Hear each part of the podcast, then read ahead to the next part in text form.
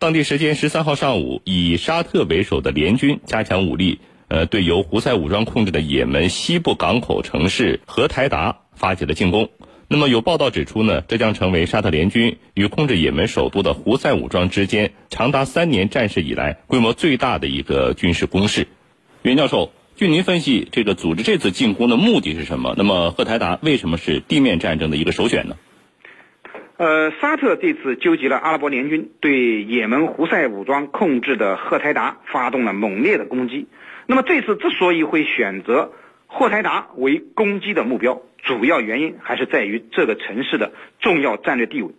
呃，赫台达是位于红海出海口的也门的一个重要港口城市，呃，也是也门的重要的交通枢纽。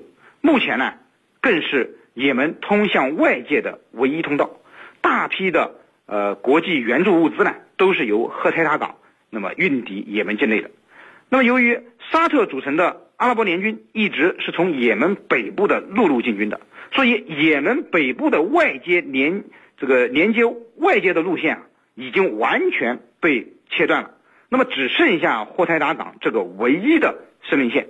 如果说沙特的阿拉伯联军拿下霍台达，那么实际上就起到了一个釜底抽薪的作用。可以一举断了胡塞武装的后援补给，那么胡塞武装呢将因此不战自乱。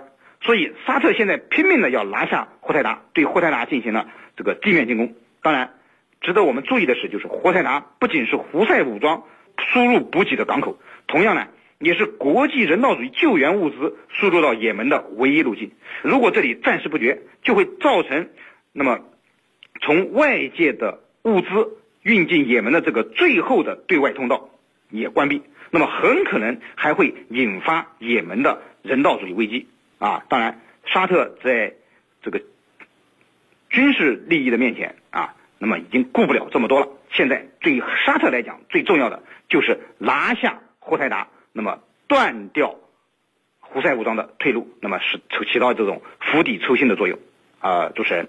那么，程教授，我们经常看到有报道说啊，多国联军轰炸了也门的某个地点，但是为什么这次是发动了地面的攻击呢？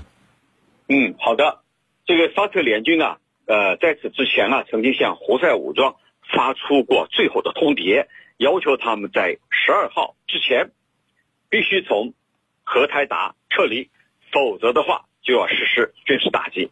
那么，以往我们所看到的所谓的军事打击，都是以空袭为主。这次呢，负有地面行动。那么到底为什么会这样？我觉得这里头有三个方面的因素。首先，这是也门流亡政府的最后一搏。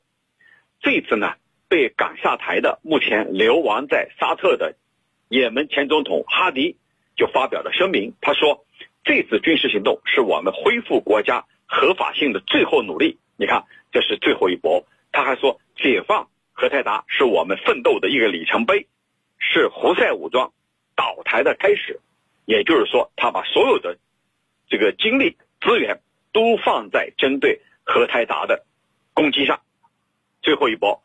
其次呢，就是联军方面希望达到釜底抽薪的目的，因为何台达呢是也门的另外一处港口，通往外界的，而且呢也是饱受战争蹂躏的也门国内仅有的人道援助的生命线。如果说切断这一港口和其他地方的联系，就等于达到了釜底抽薪的目的。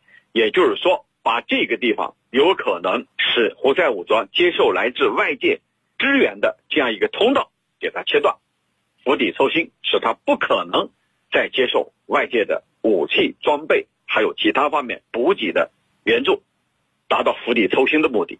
那么第三个呢，就是要达到各个击破的目的。因为目前呢，沙特为首的联军啊，从二零一五年以来还没有取得过阶段性的胜利。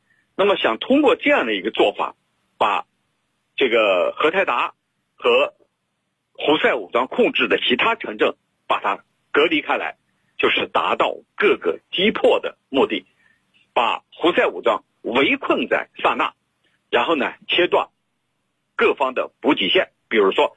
呃，胡塞武装在在多处的这种补给把它切断，以逼迫对方重新回到谈判桌上，接受由沙特沙特方面开出的各种各样的条件。那么这是以沙特为首的联军以及也门流亡政府的一个设想。但是呢，我们从胡塞武装拒绝他们的最后通牒来看，胡塞武装显然也做好了精心的部署和准备。也就是说，如果你展开地面行动，很有可能荷台达就是你们联军的坟场，因为进入了城市战、巷战呢，那么对联军来说，它武器方面的优势有可能就失去了，因为沙特联军它有最先先进的装备，在军事优势上它有强于胡塞武装的。那么如果说进入城市战、进入肉搏战、巷战啊巷战的话，那么很有可能他不是胡塞武装的对手，因为胡塞武装经过多年的这种游击战，他已经积累了丰富的经验，而且我们还要还要意识到他背后还有支持者。主持人，嗯，那么袁教授，这个此前呢，外界普遍认为胡塞武装每个月有能力生产八枚弹道导弹啊，加上也门前政府所遗留下来的大批苏制的这种飞毛腿导弹，因此呢，可以持续的向沙特首都利雅得发射。呃，反倒是沙特拿这个也门政府也是这个毫无办法的啊。那么现在看来，这个沙特确实在过去的这个这段时间当中是焕然一新了，胡塞武装呢也开始陷入到了不利的局面。那么这是为什么呢？呃，的确如您所言，最近一个多月的时间里啊，沙特军队就像换了一个人似的。他们在对也门胡塞武装的战事中呢，那么取得了一连串的成功。呃，之所以会形成这样的局面，在我看来呢。主要有以下几个方面的原因造成的，呃，首先从根本上讲是胡塞武装内部出了问题，那么它出现了一个群龙无首，陷入了被动挨打的不利局面。主要是近来沙特成功的利用其空中的优势，对胡塞武装实施了有目的性的精确打击的斩首行动。那么在空袭中呢，成功的将不少胡塞武装的高级领导人给消灭了。那么这就使得胡塞武装陷入了一个群龙无首的尴尬境地。指挥层出了严重的问题，所以胡塞武装也不再像以往那样英勇善战了。那么沙特军队呢？相沙特军队相比之下，自然就进步了不少。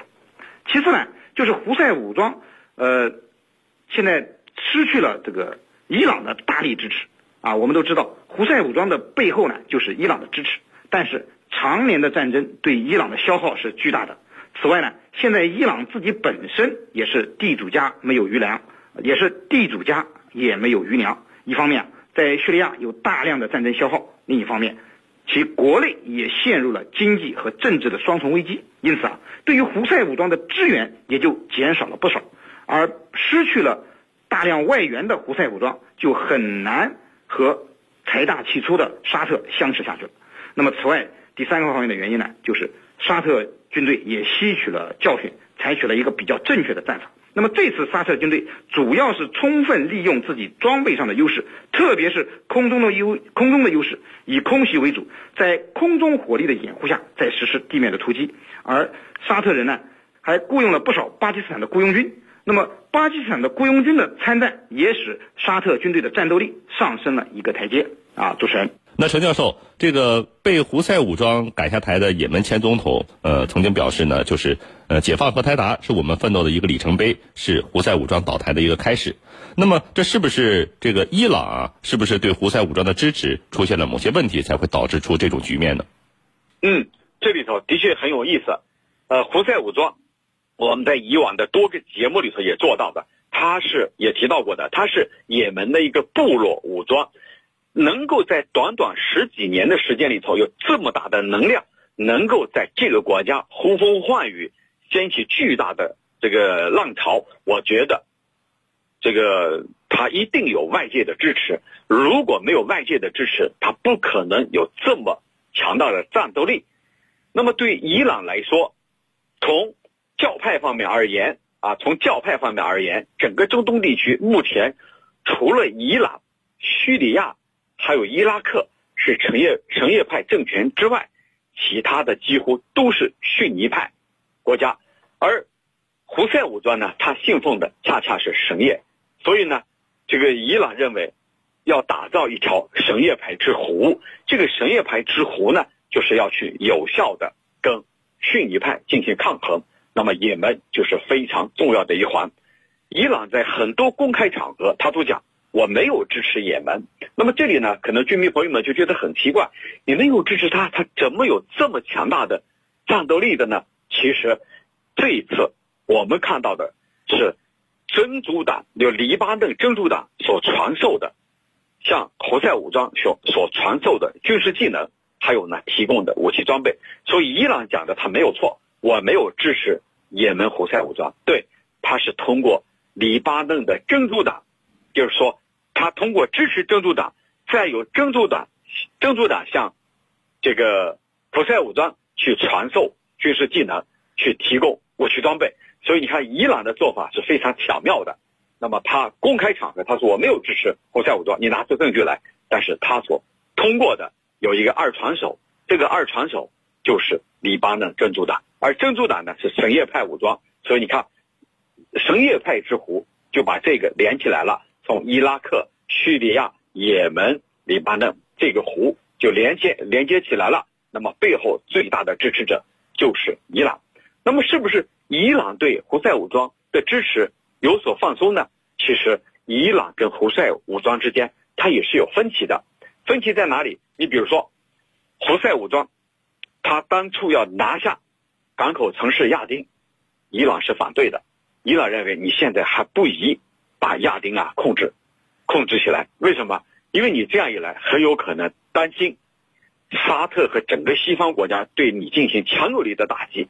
这种打击呢，很有可能是致命的。你不如一步步来，啊，心急吃不得热豆腐，这是我们常说的。但是呢，胡塞武装啊，他的首领被胜利冲昏了头脑，所以坚持要拿下亚丁港。这样的话，就导致了沙特联军的干涉，而且这种干涉是持续了很多年。这样一来呢，就导致目前的整个也门局势陷入了一片混乱的状况。那么，还有一个有意思的是什么呢？就是眼看着胡塞武装在也门正在不断的这个控制全境，那么连以色列的军事顾问也开始在暗中帮助沙特联军。因为他们非常熟悉真主党的训练和作战模式，而真主党又是以色列的心腹大患，所以呢，以色列的军事顾问也暗中支持沙特，帮他们训练训练。因为沙特联军啊，大家都知道是扶不起的阿斗，根本就没有什么战斗力。